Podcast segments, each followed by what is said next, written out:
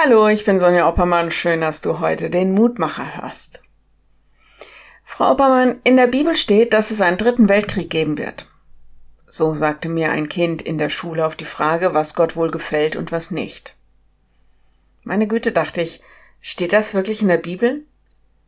Also, ja, natürlich sind da einige Stellen in den Endzeitreden Jesu, zum Beispiel im Matthäusevangelium oder in der Offenbarung, ja, die einfach von dieser letzten Zeit reden werden von einem Kampf von Bruder gegen Bruder, von Kriegsgeschrei und Hungersnöten und noch so viel mehr. Aber die sind ja nicht auf einen Krieg, eine Not und eine Zeit einzugrenzen und zeitlich auch klar zu umreißen.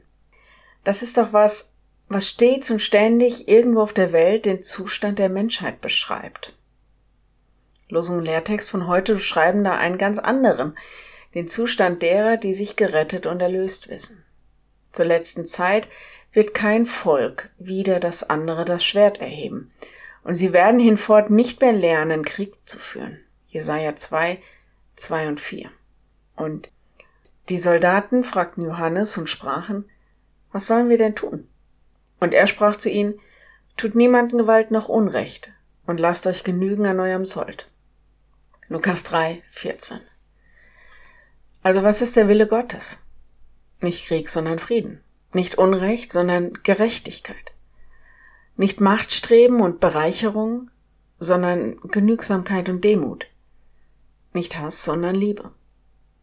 Ja, und das macht doch deshalb Sinn, weil das alles Gottes eigenem Wesen, seinem Ich entspricht.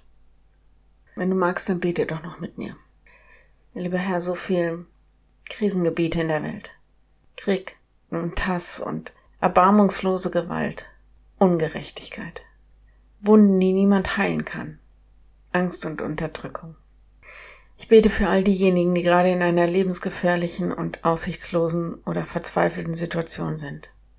Für all diejenigen, die zu Unrecht verurteilt, verfolgt, bedrückt, verleumdet werden. Ich bete für all diejenigen, die bittere Tränen weinen und keine Perspektive sehen. Sende ihnen Menschen, die ihnen helfen können. Sende ihnen deine Engel, die sie mit deinem Schutz und Frieden umhüllen.